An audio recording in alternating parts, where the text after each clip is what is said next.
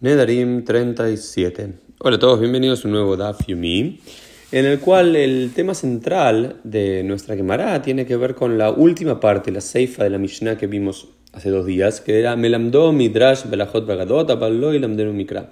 Dice, de aquella persona que uno hizo un juramento que no va a beneficiar a toda la cual persona, uno le puede enseñar a esa persona Midrash, Alajá, Agadá, pero no le puede enseñar Mikra, no le puede enseñar la Torah mamás. Y después discute la Gemara, ¿por qué se le puede enseñar Midrash a esa persona y no se le puede enseñar Mikra? ¿Por qué se le puede enseñar Agadá y no Mikra, no Torah? Porque dice que esto dependía de los lugares donde se acostumbraba a que la gente pague a un maestro para enseñarle Torah escrita, pero la Torah oral, el Midrash, la Agadá, estaba prohibido pagarle a alguien para eso. ¿Por qué es la diferencia? Eh, al, al, parecer, eh, porque nos dice luego la Gemara que el Midrash, eh, perdón, que la Torah, la Mikra, se le enseñaba a los niños más pequeños. Y a los niños más pequeños uno no le estaba pagando al docente para enseñarle la Torah en sí, sino lo que le daba el Shar Shimur, el, dinero por el cuidar a los chicos mientras le está enseñando. Y generalmente en la Mikra es lo que se enseña a los 5 años, de 5 a 10. Después ya se empieza a enseñar Mishnah, Talmud, Agadah, etc.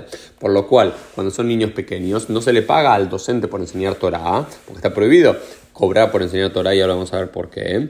Pero se le paga por el Sahar Shimur. Esa es la eh, idea de Rab. Se le paga por las horas que está en realidad cuidando al chico y de paso le enseña Torah. Es como contratar una babysitter por 20 dólares la hora aquí y que de paso esa babysitter le enseñe a los niños a tocar el piano. Bueno, estás eh, contratando como una pianista para eh, que toque el piano, sino lógicamente se lo contrata para cuidar a los chicos. Y si le enseña Torah, ahí estaría permitido. Pero como la Gadá, el Midrash, la Lajá es para chicos más grandes o para adultos, no necesitan un shimbur, no necesitan cuidado, por lo cual estaría prohibido de cualquier forma pagarle, aunque los rabinos van a encontrar la forma de hacerlo. ¿Y de dónde sale todo esto? Sale que dice en la Torah, eh, ¿Sí? Eh, en un Deuteronomio dice, y Dios eh, me, instruyó a mí que les enseñe a ustedes las leyes y la Torah. Y dice después el Midrash, Ma'ani Bejinam, tal como Dios le enseñó a Moshe y Moshe le enseñó al pueblo Israel de forma gratuita, a Fatem Bejinam, ustedes también tienen que enseñar de forma gratuita. Y esta es la idea en términos generales, llamémoslo puritanos, alágicos, de la misma forma que Hashem en el desierto nos enseñó la Torah Bejinam de forma gratuita, a Moshe y Moshe al pueblo Israel de forma gratuita, nosotros también no podríamos cobrar nada por enseñar Torah. Ya los sabios en la época de la Gemara habían encontrado una forma para, eh, para que los maestros de Mikra, para los maestros que enseñaban la Torah escrita, los, cinco libros del Pentateuco, eh, pudiesen cobrar, porque estaban haciendo eh, Sahar Shimur, en realidad cuidando a los más pequeños, pero luego en la Edad Media y demás, los Jajamim, los sabios, van a encontrar formas que incluso enseñar a Gadá, enseñar a Alajá, enseñar Midrash para los adultos, también uno pueda cobrar por eso encontrando artimañas alágicas.